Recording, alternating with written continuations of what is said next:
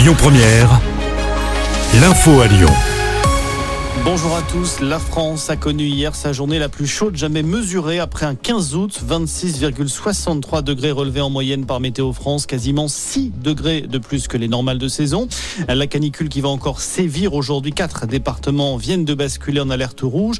L'Ardèche, la Drôme, la Haute-Loire et le Rhône. 49 autres sont en vigilance orange.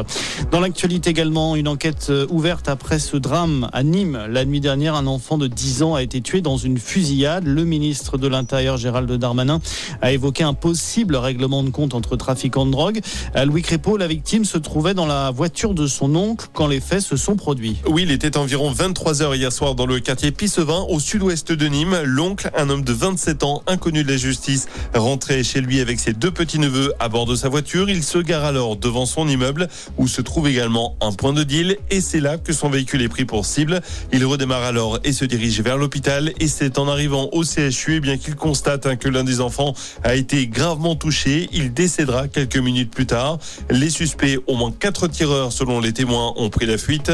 Ils étaient à bord d'un véhicule volé qui a été retrouvé à proximité des lieux de la fusillade. Des faits qui interviennent quelques jours seulement après une autre fusillade à Nîmes. Là encore, c'était samedi dans le quartier voisin de Val-de-Gour.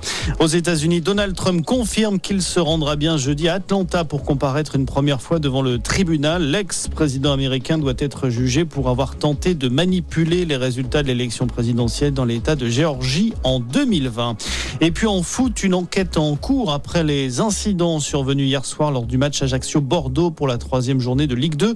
La rencontre a été interrompue une heure en raison d'affrontements entre supporters des deux équipes.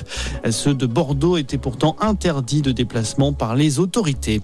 Voilà pour l'essentiel de l'actualité. C'est la fin de cette édition. Passez une excellente journée. Écoutez votre radio Lyon Première en direct sur l'application Lyon Première, lyonpremière.fr et bien sûr à Lyon sur 90.2 FM et en DAB+. Lyon Première